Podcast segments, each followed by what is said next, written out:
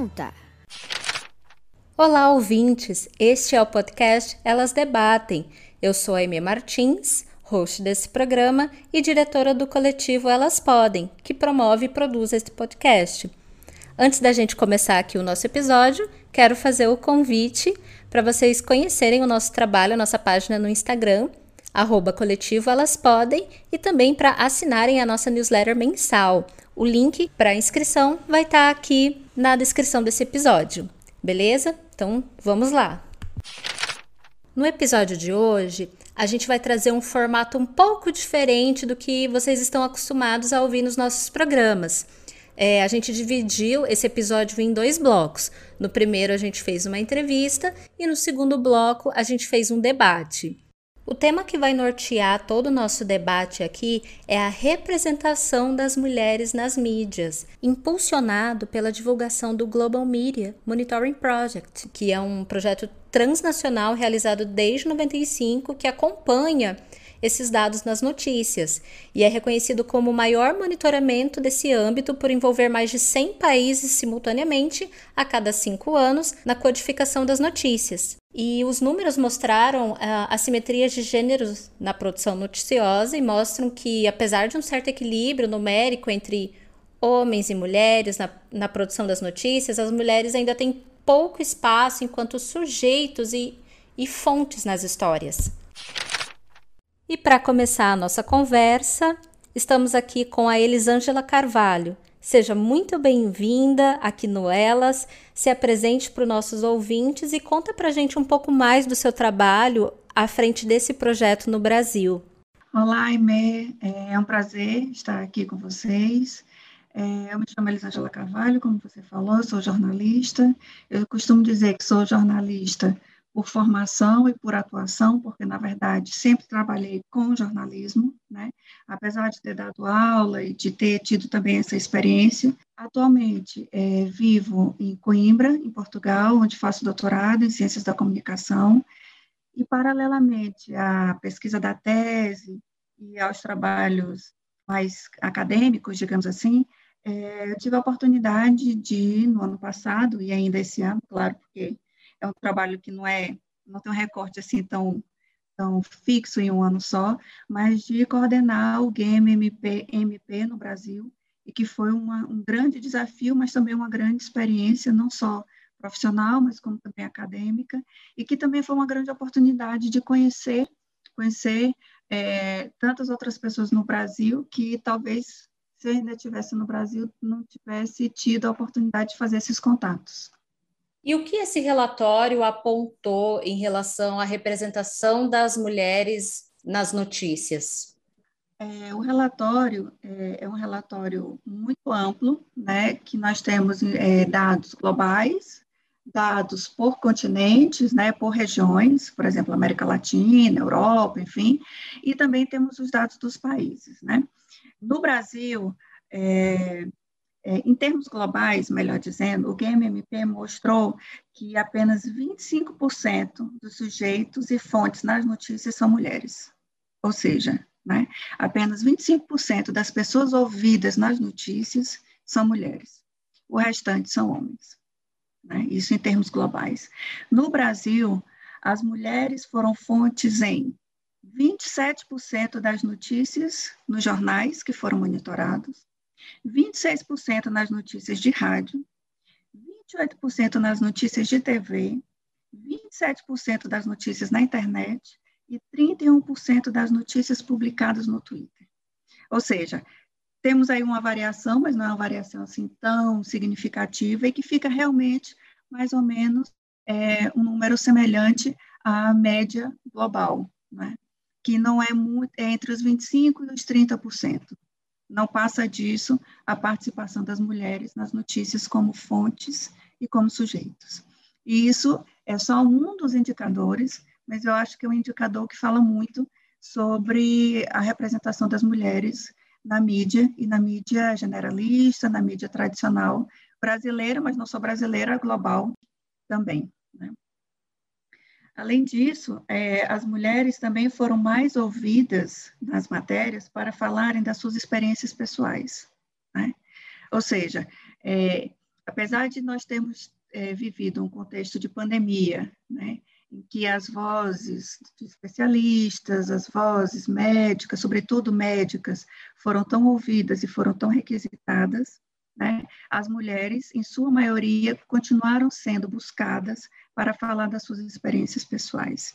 Além disso, outras questões, como, por exemplo, é, as mulheres são muito mais referidas do que os homens com relação a, a, a parentescos, né, a relações familiares. Elas são mais a mãe, a esposa, a irmã, né? Então, elas não são a advogada, a médica, até são, mas são em menor número.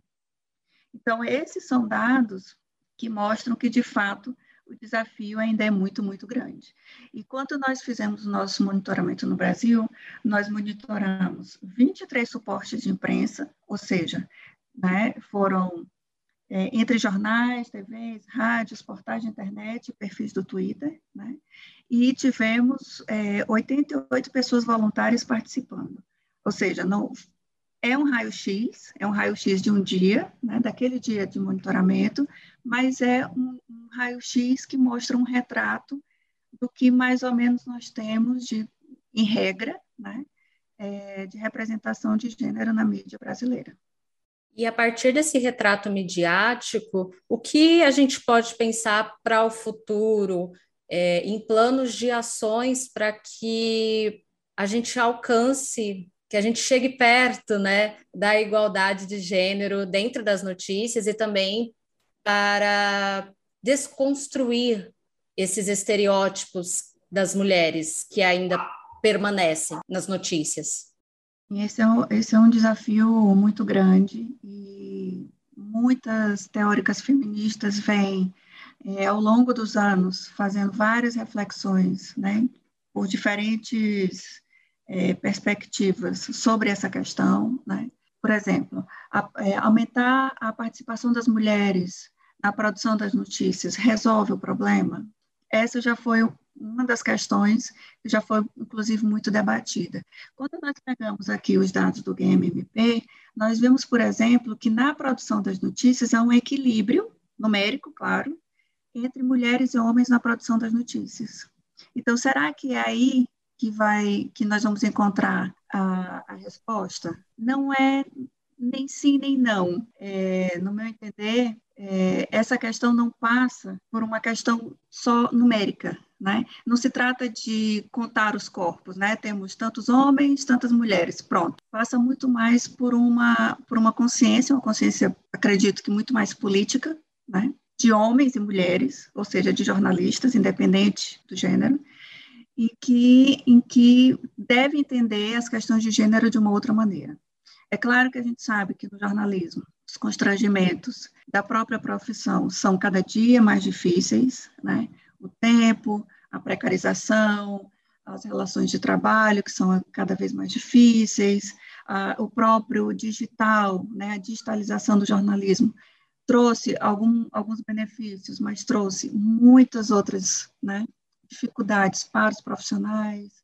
Então, o, cenário é, é muito, muito complexo, né? mas acredito que passa muito por uma necessidade de é, debater e de levar uma discussão é, de fato política né, para as redações. E por isso que, é, quando no relatório pediram que fizéssemos, apontássemos um plano de ação para os próximos quatro anos, ou seja, até que seja realizado o próximo monitoramento, uma das questões que eu coloquei que considero muito relevantes é que a gente faça chegar nas redações, entre os profissionais, os dados do relatório. Não é para dizer, olha, o que está sendo feito não está sendo feito da melhor maneira, não se trata disso, muito pelo contrário mas se trata de abrir um caminho de diálogo, né, até para mostrar para jornalistas que é possível tentar desconstruir a forma como vem sendo feita e a partir daí sim tentar se buscar outras formas, né? Eu acho que isso passa mesmo desde as epistemologias do jornalismo precisam ser discutidas, desde os valores mais básicos e mais fundamentais do que é, está previsto na prática e na rotina do jornalista. Né? E isso, é claro, aí, mais uma vez, temos todas as dificuldades, às vezes até mesmo de entrar no ambiente da redação, a gente sabe que às vezes é um ambiente fechado, né? Não, nem sempre é aberto a esse tipo de, de debate. Elisângela, além da questão do gênero, esse relatório também procurou dados sobre atravessamentos de raça, de classe, de pessoas com deficiência, esses dados aparecem no relatório? O que, que eles falam para nós? É assim, como é um monitoramento realizado em muitos países, de fato, é, a, as variáveis, né, digamos assim, elas são muito mais é, transversais, sem, sem questionar, sem questionar não, mas sem levar em conta tanto questões que são muito específicas, às vezes dependendo do contexto nacional, né? Então, para trazer essas questões nacionais, é, a, a metodologia prevê a possibilidade de cada país fazer três perguntas especiais. E aí que, no contexto brasileiro, nós colocamos nossas perguntas especiais que, de fato, tem relação com essa questão mais interseccional, né? que eu acredito, e todo mundo que fez parte do grupo concordou também, que, é uma que são questões que, de fato, dizem muito sobre a situação das mulheres, sobretudo das mulheres no Brasil. Então, nós tínhamos uma pergunta com relação à parcela minorizada de raça e etnia, uma sobre pessoas em vulnerabilidade econômica e a outra sobre pessoas é, em parcela minorizada de orientação sexual. E aí o que nós vemos, por exemplo, aqui, não sei dizer assim de cabeça, porque são muitos números, mas salvo erro, é, apareceu apenas uma ou duas pessoas entre todas as notícias codificadas trans, por exemplo. É, o apagamento da mulher negra é absurdo, é o silêncio ensurdecedor. Além disso, a questão da vulnerabilidade econômica também é, mostrou, se mostrou como um, a partir de uma obscuridade, na verdade, também muito grande, né? E às vezes aparecia, por exemplo, uma pessoa negra, mas era homem, ou uma pessoa em vulnerabilidade econômica também homem. De fato, são números, né? E às vezes, ah, mas é uma, é uma pesquisa quantitativa. É quantitativa numa primeira etapa, há uma segunda etapa que é qualitativa, mas acho que olhar para esses números é também ver de uma maneira muito clara e muito objetiva aquilo que a gente tem a sensação, né? Sabe no nosso íntimo que é o que acontece, mas a gente não tem, né? Nada palpável que diga, olha, é assim, né? E de fato, o monitoramento acaba por mostrar exatamente isso. Bom, e para a gente finalizar, por que, que a igualdade de gênero e a diversidade dentro do mundo das notícias é tão importante de ser alcançada? Sempre que eu penso nisso, eu lembro de uma frase de uma autora, não, não lembro exatamente o nome, porque ela é nórdica e é um, é um sobrenome um pouco difícil, mas ela sempre diz que você não pode ser o que você não pode ver, não é? E eu acho que isso fala muito, porque se as mulheres não, não conseguem se ver né, na, nas notícias, na mídia, e na comunicação, né, independente da plataforma, independente se é jornal, se é TV, enfim, né, é, nas diferentes posições, que tipo de horizonte né, é que essas mulheres têm? É, é como a, aquele jargão que diz, a representatividade importa. É claro que importa, e importa muito. Né, importa muito porque se você vislumbra uma possibilidade, né, vislumbra, é, tem como ver exemplos, mas não só exemplos, mas é, também não, não, não vale a pena ficar só naquele exemplo, né? E aí, como quem diz, ah, agora está tudo resolvido. Olha, temos essa mulher que chegou lá, ou temos essa outra mulher que chegou lá. Não se trata disso, né? Mas, de fato, de ter é, a presença das mulheres de uma forma é, naturalizada como natural, ou seja, a igualdade de gênero como aquilo que deve ser, né? Como aquilo que é natural na igualdade de oportunidades, na igualdade de direitos, na igualdade de, de, de possibilidades. Esses dados é, mostram que, infelizmente, a mídia continua promovendo o que uma autora sempre diz, a Gay Tuckman, a aniquilação simbólica das mulheres. Né? E essa aniquilação simbólica das mulheres é muito importante de ser é, desconstruída e ser né, repensada, porque, de fato, é, limita demais o universo de possibilidades dentro daquilo que as mulheres imaginam que possam ser e fazer na nossa sociedade. Ótimo, Elisângela. Foi realmente muito importante tudo isso que você falou. A gente vai colocar o, disponibilizar um link, né, para para o relatório, para as pessoas que tiverem interesse. A gente tem muitas estudantes que nos acompanham, né, que possam ver esses dados, que embasam pesquisas científicas e embasam também o nosso trabalho nas mídias. Ter esses dados nos dá autoridade no assunto, né, para a gente poder trabalhar isso da melhor forma e pensar em estratégias nos espaços, tanto nos espaços virtuais quanto nas universidades, né, e, e, na, e na mídia mesmo, tradicional. Mas eu quero te agradecer muito, em nome do Elas, pela sua disponibilidade, pela sua generosidade de compartilhar tanto conhecimento conosco. Vou deixar aqui para você fazer alguma consideração final, um espacinho para isso, tá? Obrigada. Não, eu que agradeço. É, fico muito feliz em ter podido participar do Elas. De fato, é isso. O relatório ele está disponível, é aberto, é gratuito, está em português, apesar de da base de dados toda ser em inglês, mas eu fiz questão de escrever o relatório em português. Acho que isso é fundamental e está lá exatamente para isso, para ser pesquisado, para ser discutido, para ser debatido. Espero mesmo muito que chegue aos futuros e às futuras jornalistas, né? não só homens, como também as mulheres, principalmente. É, espero também que, que possa chegar às salas de redação, né, aos espaços da redação, e que faça e que mexa ali com alguma coisa é, e que tenha algum efeito né, entre as pessoas, sobretudo os jornalistas, mas não só. Acho que o ativismo, como o do, que o Elas né, também também realiza, também é muito importante nesse sentido, até para promover uma literacia midiática, é, mostrar para as pessoas como é que isso se processa, como é que isso pode ser discutido, como é que isso deve ser né, entendido e não só tomado em sua, em sua totalidade. Então, é, fico muito feliz e espero que as pessoas tenham, tenham gostado e que tenham interesse também pelos, pelos dados do relatório e qualquer coisa estou inteiramente à disposição.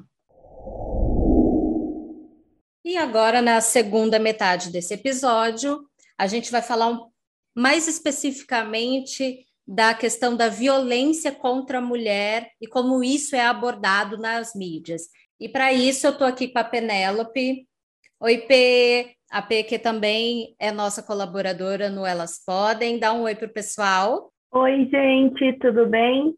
Eu, eu me, posso me apresentar? Sim, sim. sim. Ah, tá.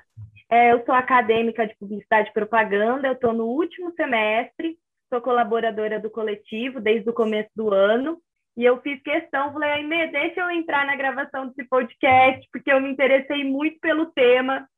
É um tema que eu gosto muito de estudar, principalmente porque também tem a ver com a minha profissão, né?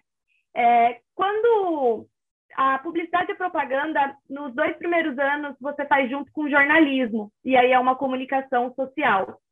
E eu tive uma professora incrível de jornalismo, que ela estava dando uma matéria de sensacionalismo, e ela também é engajada na causa feminista, e ela trouxe várias matérias, ela fez um... Ela juntou várias matérias aqui do Estado sobre como a mulher era posta nessas notícias, para que a gente pudesse entender é, o papel das mídias, né? Porque a notícia ela é uma, uma grande formadora de opinião.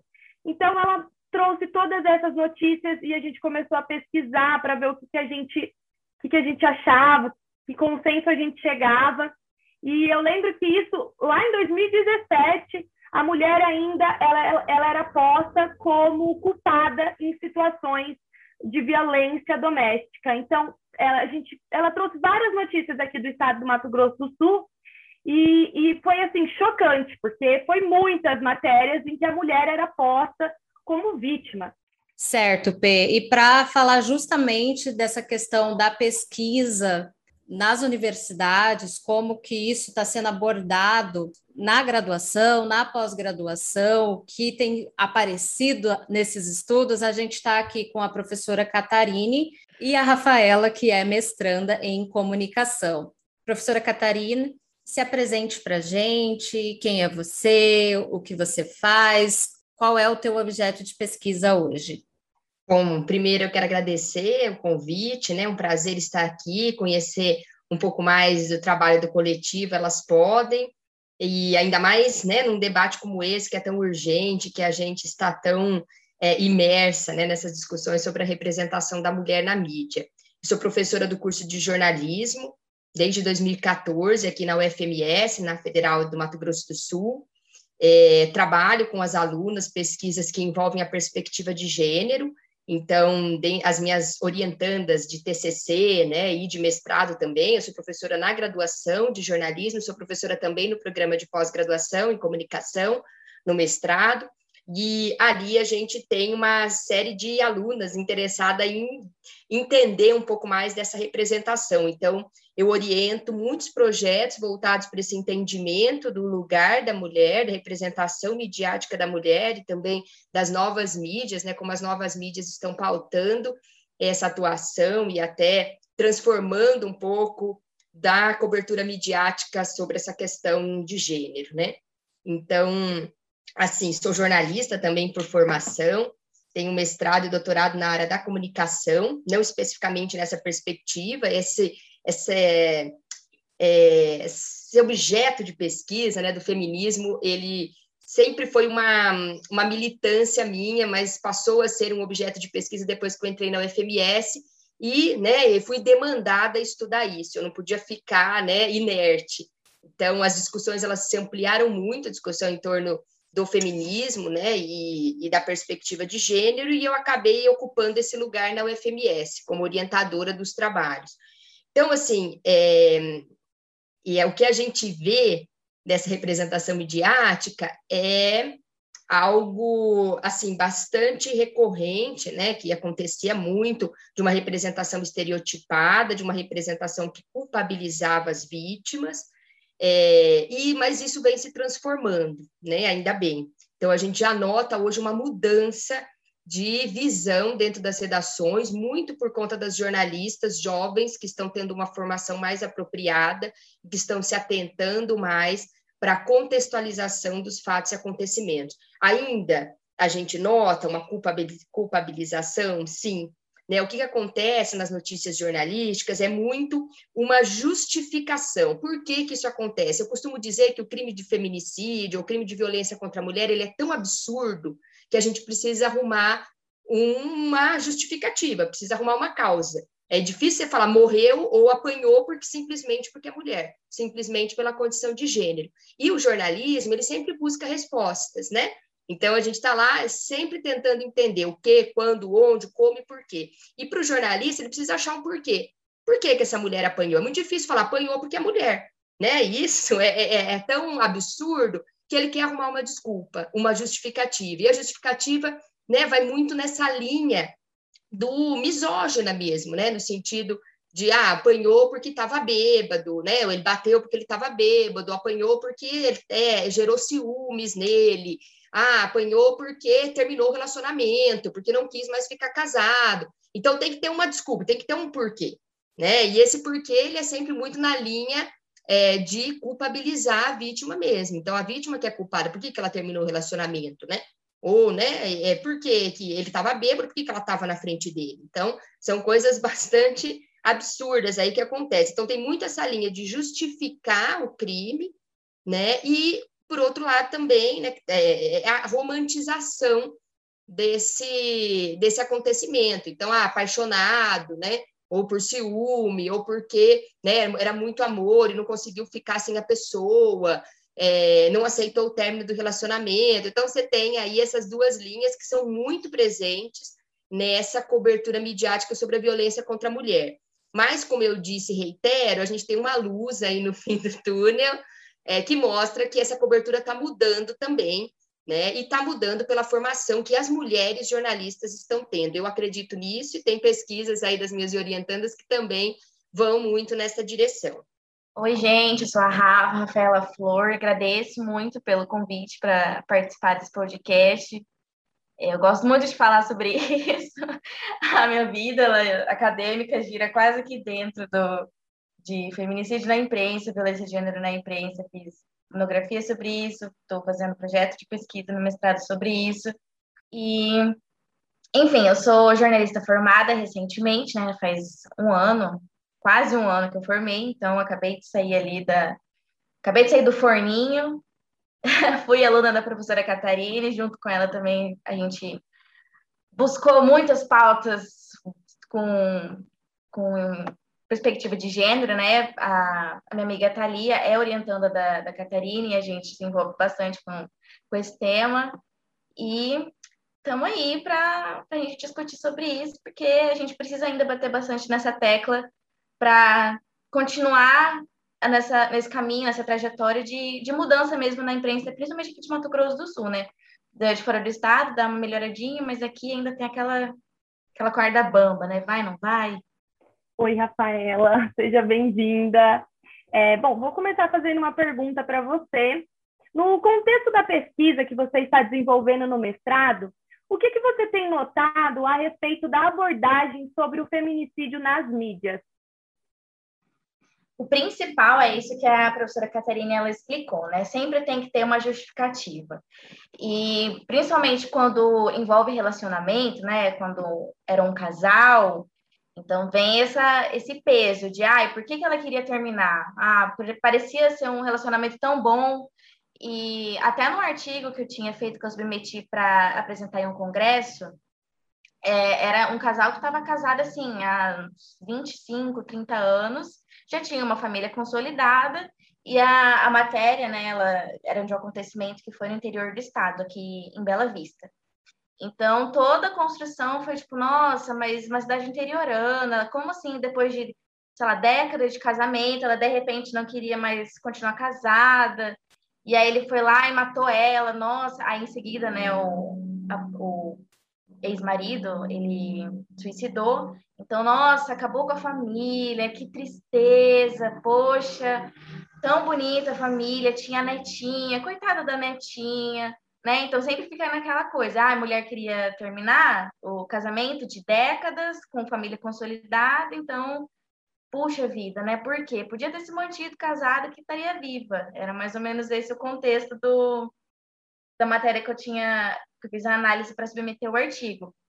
E ela e quando o feminicídio acontece logo depois de uma outra violência de gênero, né, no caso a violência sexual, né, que ela é bem presente não só não é só feminicídio de, de relacionamentos, mas quando a violência sexual vem as duas culpas, né? A culpa de quando, de como ela foi estuprada, né? De porque, é, nossa, ele estava numa festa, ela bebeu, aí aconteceu a tragédia dela ter sido violentada. E aí ela foi violentada e ainda morreu e, nossa, por que, que ela estava naquele lugar que aconteceu essas duas coisas? Então, a culpabilização, ela ainda é muito presente, mas principalmente em pautas, assim, do, se a gente for olhar um, um, jornal do almoço, que tem bastante audiência, a galera mais de casa e tal, eles apertam na tecla de serviço mesmo, de uma conscientização de, olha, isso aqui, esse feminicídio, esse crime, ele acontece, ele é vergonhoso, ele não pode acontecer mais. E aí a gente vê essa repetição desse discurso, que é um grande alívio, né? Porque já paira ali na justificação do, do crime, mas ainda tem, tipo, isso aqui não é normal. Eu até estava vendo recentemente, são muitos casos de feminicídio aqui em Mato Grosso do Sul, né? Então, o Jornal do Almoço que apresenta, a apresentadora, ela sempre fala isso, de por que que tá matando, isso não é normal. Não aceite que uma pessoa é, é, controle suas roupas, que uma pessoa te proíba de ver sua, seus amigos, sua família. Não aceite isso, porque isso pode levar a um caso mais grave, né? um assassinato, porque você simplesmente decidiu viver a sua vida e ser um, um indivíduo que não nasceu grudado por ninguém.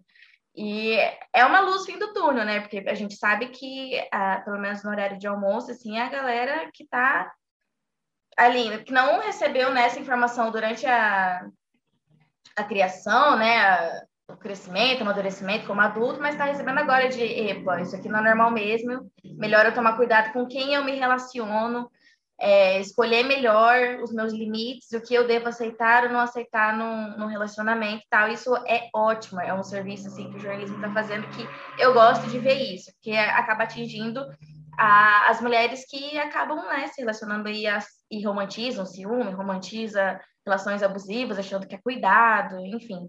Professora Catarine, eu fiquei pensando aqui no que a Rafaela falou sobre esse exemplo da âncora do, do Jornal do Almoço, que traz esse debate, que faz essa, essa denúncia, que se posiciona na mídia tradicional com, em relação à violência contra a mulher, que não é aceitável, né, que isso precisa mudar.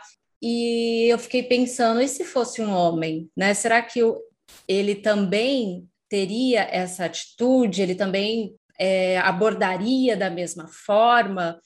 É, enfim, existe uma diferença entre o jornalista homem e a jornalista mulher que aborda essa questão da violência contra a mulher? É, tem pesquisas, tem dados que mostram isso? Olha só, eu vou dividir essa a sua pergunta é, em duas partes, né? É, uma de forma mais empírica do que eu consigo ver e analisar o que está acontecendo aí de forma né, na mídia, especialmente, outra a partir das pesquisas, que as pesquisas vêm indicando, especialmente aquelas que eu estou orientando. Então, uma questão é que a gente, sim, a gente nota uma mudança na visão, tá? Essa mudança, ela pode ser muito impactada pelos movimentos feministas, a força dos movimentos feministas em rede, o que a gente chama da quarta onda feminista, né? O feminismo, o estudo do feminismo é dividido é, muito de forma pedagógica, assim, né? Só para a gente entender um pouco das reivindicações de cada fase. É claro que a gente faz ponderações que essa divisão ela não é exata e ela foi feita né, e demarcada por mulheres com condições de demarcar sua própria história, né? ou seja, mulheres brancas, ocidentais e muitas vezes de uma determinada elite, mas esse, é, essa divisão em ondas também é bem didática. Então, a gente vê agora, né, depois das ondas que reivindicavam direitos, que reivindicavam é, políticas públicas para as mulheres, a gente vem para uma onda um pouco mais identitária e de uma mobilização que é gerada aí pela internet, né, ou propiciada pela internet, então muito intensificada pelas redes, que faz com que essa pauta ela inunde as diversas esferas da vida. Então você está lá as redes sociais, as mobilizações que vão acontecendo ali vão gerando um interesse, né, um interesse midiático, lógico, porque as redes estão pautando muito as mídias e faz com que a mídia se atente que esse tema tem que ser tratado. Tá? Então a gente tem dois lados. Ele é tratado, lógico, porque tem um interesse, porque as mídias são compostas por pessoas, as pessoas elas veem a necessidade de debater esses casos, mas também de forma muito mercadológica, né? né? No sentido muito de um agenciamento. Preciso tratar esse tema porque esse tema ele está na agenda social. Então a gente tem isso. E com isso a gente vê esse reflexo que a Rafaela falou, né? É, da âncora da televisão comentar, a gente vê âncoras, né? De, de telejornais, até em, em, esferas nacionais, fazendo comentários do tipo, né, que é um absurdo, que isso precisa mudar e tal. Então, eu acho que você tem é, esses dois lados que vão contaminando, né, de forma bastante positiva a imprensa e faz com que os jornalistas, os jornalistas, eles tenham um posicionamento, é, um posicionamento que tem suas várias motivações aí. Então, eu não sei se isso tem muito uma mudança de gênero. Eu acho que até os homens, né? Eles, lógico que a gente tem que entender as motivações, mas eles também estão se posicionando, né? Comentando, é, interferindo um pouco nessa temática, entendendo o lugar deles nesse debate feminista. E aí eu dou um exemplo para você que já faz até um tempo, há uns nem lembro, quando eu estava de licença maternidade e estava mais atenta aí à televisão, que agora não tenho mais muito tempo para assistir. E o, um dos apresentadores que a gente considera mais conservadores e retrógrados, o da Atena, ele estava no seu programa fazendo né, uma defesa feminista, que eu achei interessante naquele momento. Né? E depois eu vi que isso era uma prática dele. Então, em um momento lá, alguém colocou naquele CG, né, no GC, desculpa, que aparece no, na, no, no programa dele com aqueles títulos, né? E era alguma coisa assim, é, homem bate a mulher por é, bate em mulher por ciúmes. Estava lá naqueles títulos que aparecem naqueles programas sensacionalistas do estilo policialesco aí do Datena. E, a, e aí ele naquele momento falou: tira esse por ciúmes. Isso não tem justificativa. Bater em mulher não tem isso, não tem por ciúmes. Lógico que pode ser uma estratégia dele para ganhar determinados públicos, pode, como pode ser uma estratégia da âncora ali também. Então, são motivações que a gente não consegue entender, a não ser para uma pesquisa sistematizada. Mas que existe isso, existe, inclusive o da pena né, que está fazendo. E não, é, não foi a primeira nem última vez que o Datena fez isso. Fez uma defesa de uma pauta aí, né, que pudesse né, é, culpabilizar ou justificar algum tipo de crime contra a mulher.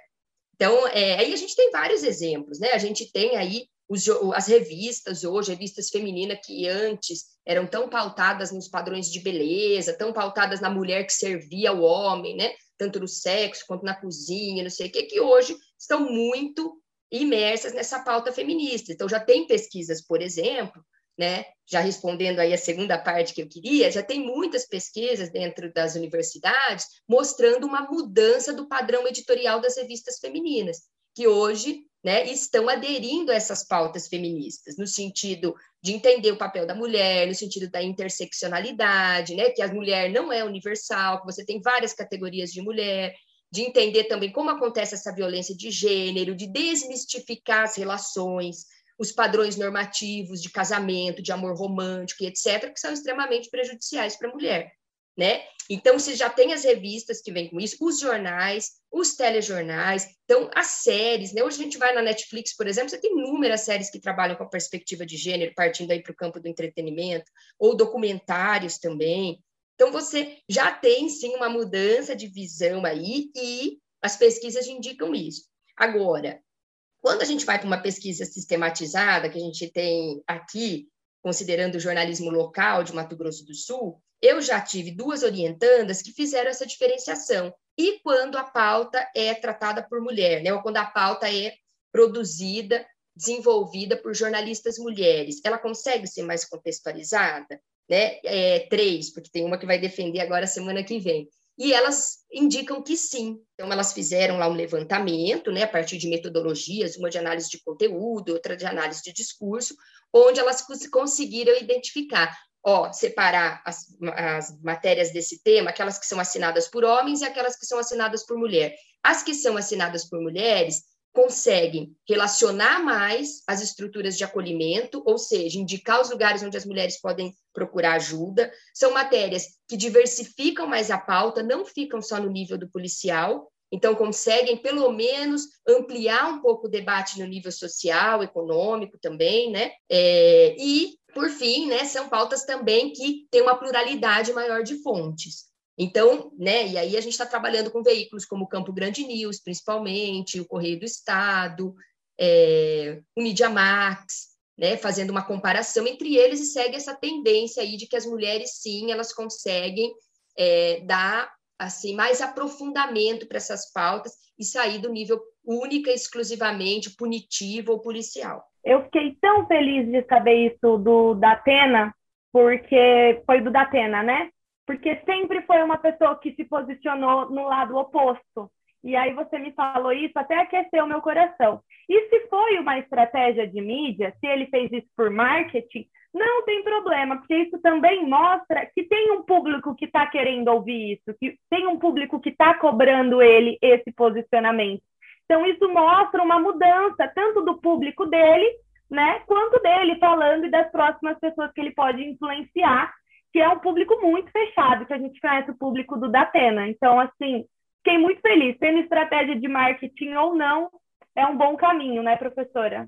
Rafa, o que, que você observa assim de diferença do estereótipo da mulher que é vítima de feminicídio e que é diferente da mulher que é vítima de violência sexual? Você falou um pouquinho sobre isso, né? Que tem uma diferença.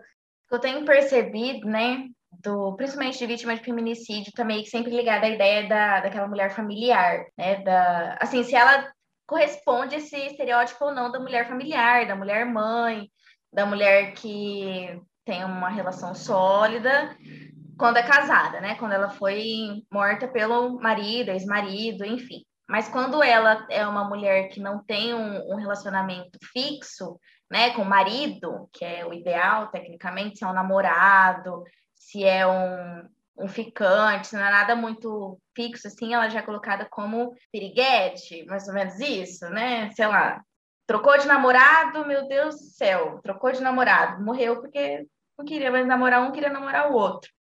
É mais ou menos esse estereótipo que segue quando é um feminicídio. E aí o cara ficou muito triste porque ele não queria que ela namorasse outro, fosse namorada só dele. É esse estereótipo da mulher que não pode ter ali uma escolha livre de relações, ela tem que seguir aquela cartilha de namorar, noivar, casar e continuar com a mesma pessoa o resto da vida. Não tem muita troca. E da violência sexual é acaba assim apelando se pelo contexto, né, pela situação em que ela estava.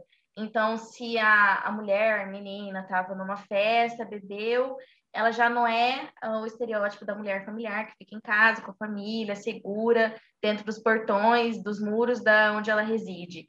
Então, saiu, bebeu, se expôs, se colocou em risco, vão olhar para outras questões, né? Tipo, nossa, por que, que ela estava naquele ponto de ônibus, naquele horário, naquela região? Ela podia ter pedido um Uber, mas a gente lembra que nem o Uber é seguro.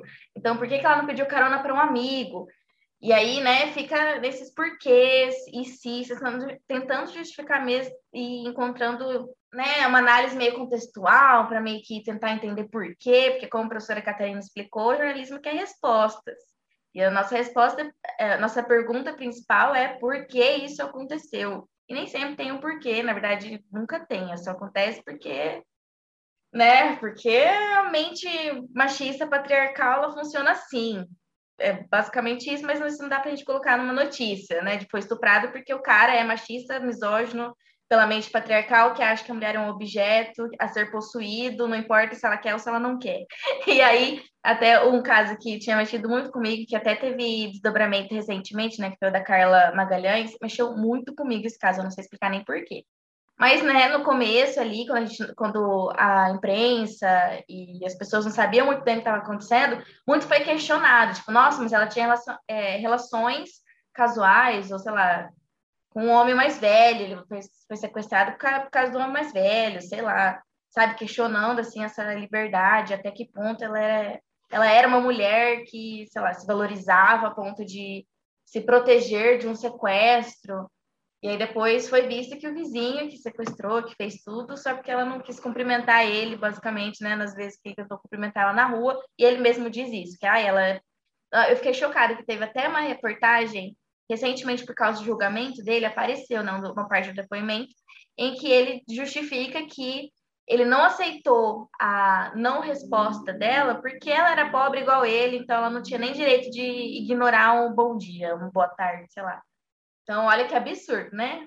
Qualquer mulher que desafia as regras impostas do patriarcado ela recebe um estereótipo negativo, né? É a louca, é a bruxa, é a puta, e isso está realmente ainda muito presente nessas narrativas.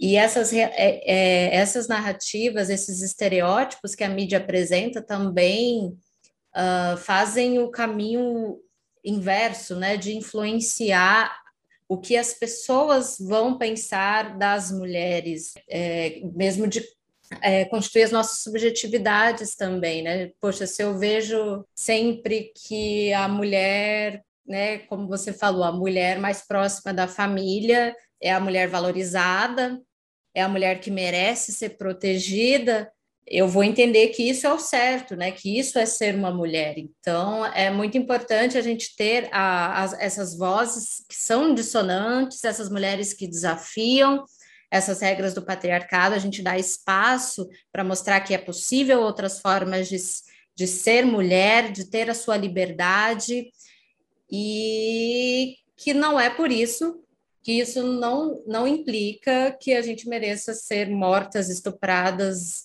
é, violentadas, agredidas, seja o que for. Eu acho que é, é nesse campo do simbólico que está a nossa maior dificuldade, porque instrumentos legais a gente já tem para isso, né?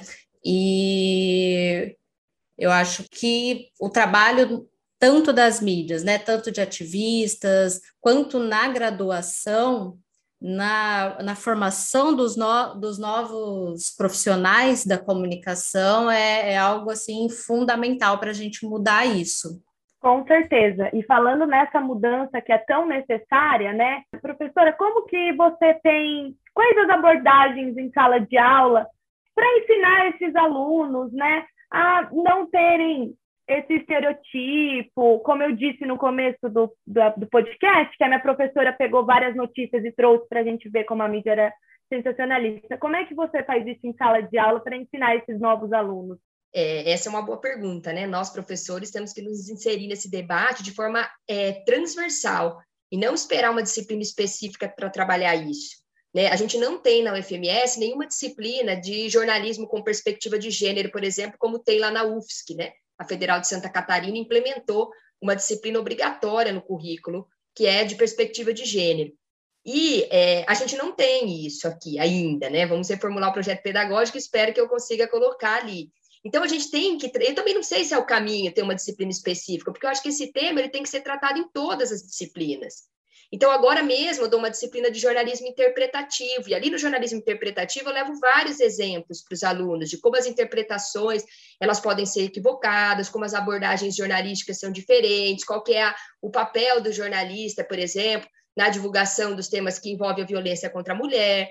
Então, eu costumo trazer exemplos de reportagens também, costumo trazer entrevistas, eu dou aula de ética, dava, né, de ética jornalística, e ali na aula eu colocava vários manuais que nos ajudam a entender como que tem que ser essa cobertura, né, jornalística quando se trata da violência contra a mulher, quando se trata também de minorias no geral, né, minorias nos, nas suas, no alcance dos seus direitos, tá? É, da mesma forma como vocês aqui têm esse coletivo, né, que busca debater essas questões, a gente tem vários coletivos de mídia, coletivos de jornalismo feminista, que estão produzindo manuais, estão produzindo conteúdos, orientações de como o jornalismo ele deve ser mais equitativo e deve pensar na igualdade de gênero. Então, eu também uso muitos materiais, por exemplo, né, do um manual do jornalismo humanizado, tem um manualzinho que foi produzido do jornalismo humanizado pela organização Think Olga, que eu levo para as minhas aulas para a gente debater. Você tem o Instituto Patrícia Galvão, que faz uma pesquisa imensa sobre é, violência contra a mulher na mídia e traça algumas diretrizes do que poderia ser melhorado e aperfeiçoado. Então, levo esse material também para debate em sala de aula, tanto nas, nas disciplinas de jornalismo impresso, que são né, mais o meu contexto, como também nessa disciplina de ética que a gente levava os manuais, que a gente levava as diretrizes, os estatutos, os guias, as orientações para os alunos é, e alunas entenderem né, o seu papel como jornalista e como eles podem fazer uma cobertura mais adequada, né, e mais atenta a esses debates contemporâneos também.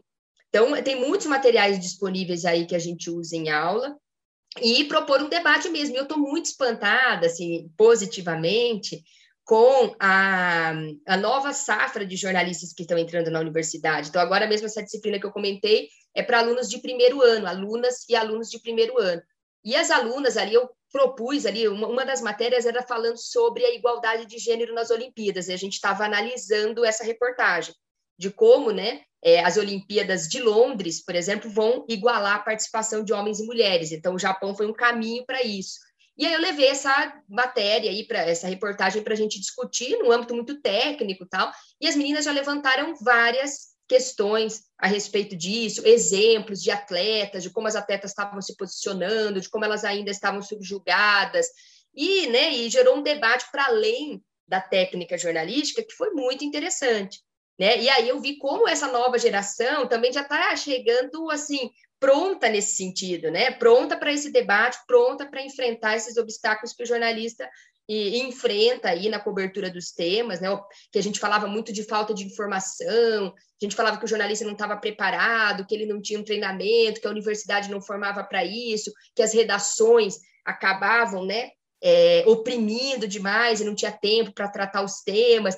Mas essas meninas que acabaram de sair do ensino médio já estão chegando de forma bastante crítica na universidade, e lógico que isso vai refletir no mercado de trabalho. E eu, na academia e no mercado de trabalho. E eu acho isso excelente. Fiquei extremamente, estou extremamente feliz com essa nova geração que está entrando. Então, não é aquela que, como a, a, não sei, no caso da Rafa, né, que já saiu, ao longo do curso ela foi adquirindo esses, essa conscientização, né, foi adquirindo essa sensibilização. E as meninas, pelo que eu estou vendo agora, já estão chegando mais formadas nesse sentido. Bom, e pensando nisso, nessa nova geração que está tanto entrando na faculdade quanto entrando no mercado de trabalho, muitas vezes eles vão encontrar resistência, vão encontrar editoriais, chefes que são mais conservadores, uh, que não estão tão atentos a esse debate. Como vocês, meninas, Rafa e Penélope, imaginam assim que vão lidar com isso na sua, nas experiências profissionais de vocês? Se vo vocês que já têm essa visão mais crítica, já estão mais estudadas, né, nessa questão do feminismo também. E aí você está no trabalho e seu chefe, o seu editor, o seu cliente quer fazer algo, uma campanha que seja e fala, poxa, mas isso aqui não não tá legal, isso aqui não está inclusivo, isso aqui está sendo machista, está sendo homofóbico, está sendo capacitista, né? Como, o que fazer né, nessa situação? Que você também está chegando ali no mercado, você precisa se posicionar, mas você também precisa do emprego. Como fica esse dilema para vocês? É, bom, eu sou da área do marketing, né? E o marketing, ele é muito, muito, muito número. Então, tudo você consegue comprovar com número. Então, normalmente eu chego e falo, isso já aconteceu. Falei, olha, essa imagem que você está usando não está legal, essa arte, essa fala não tá legal, não é esse posicionamento nosso. Né? Não, é, é, esse posicionamento que você quer ter? Daí, muitas vezes o cliente fala, é, é esse posicionamento que eu quero ter, para mim não tem nenhum problema. O que, que eu faço? Eu tenho que abaixar a cabeça, porque eu, eu preciso daquele dinheiro para viver, né? Eu, eu preciso daquilo. O que, que acontece na maioria dos casos? A audiência cai, a audiência no Instagram cai, ele perde seguidor, tem comentário negativo, Aí eu vou lá para o meu chefe e falo, então, lembra o post que eu falei que era misógino, que era machista? Olha o tanto de cliente que a gente perdeu por causa disso. Olha a repercussão. Então, por mais que seja seu pensamento pessoal, né, não precisa levar isso adiante. Hoje eu estou como frila, então eu pego já clientes que eu acredito mais na causa, clientes que optam por não se posicionar politicamente, por exemplo porque eu estou com um cliente, por exemplo, que é de extrema direita, mas no Instagram dele eles não optam por falar disso, eles não querem nenhuma manifestação ali. Mas já recebi propostas, inclusive, de fazer campanha publicitária para política aqui de Campo Grande, para vereadora aqui de Campo Grande, eu não aceitei, porque era de extrema direita. Aí eu falei, olha, um dinheiro muito bem-vindo, mas eu não posso, que era uma, uma apoiadora do Bolsonaro. Mas é, tem que ter muito cuidado, né, Rafaela? Para a gente também, como a gente está nova, né? É bem complicado. No jornalismo, né, a gente meio que vai comendo pelas beiradas. A gente né, tem, às vezes, uma, uma dificuldade com o editor, daí ele vai, a gente escreve bonitinho, né, o título, faz todo aquele trabalho com cuidado, escolhe as fontes é, com representatividade, né, se é para falar de deficiência, a gente escolhe uma pessoa especialista, que tem, que possa falar, né, com toda propriedade e tal. Daí vem o editor, muda o título, fala, não, eu quero essa outra fonte aqui. Ou então fala, não, essa aqui não vai dar audiência, porque ah, no jornalismo ainda a audiência é muito dinheiro, né, que rola. A gente precisa ali dos cliques e os cliques que, que falem. Mas aí a gente vai bem devagarzinho, né, ali quase que na maciota, tenta para depois ser mais impositivo, falar, não, isso aqui eu não vou escrever dessa forma e eu preferia que você não alterasse para essa forma que vai chamar mais atenção, eu prefiro manter ali o meu, meu caminho, né, a trajetória que eu escolhi para essa pauta. Mas, né, sempre no começo de carreira é, é muito complicado manter esse posicionamento tão forte de me recuso veementemente a fazer qualquer coisa que vá para essa direção. Então, a gente tem que ali quase que aos pouquinhos, né? Até poder ter um pouco mais de liberdade com o editor, né? Depois de já ter é, conquistado uma confiança dele ou dela, para fazer diferente. E aí vem números, né?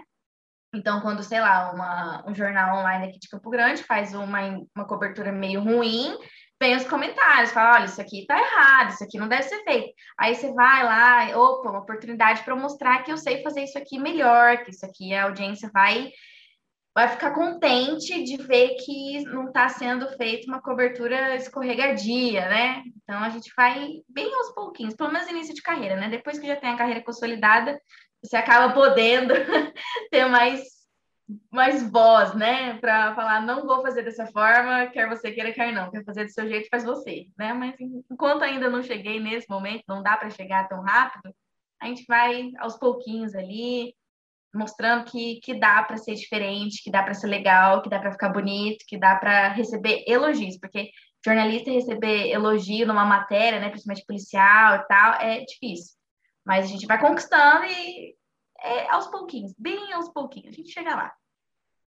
O importante é não parar, né? É não desistir, pegar na mão uma da outra e continuar nesse caminho.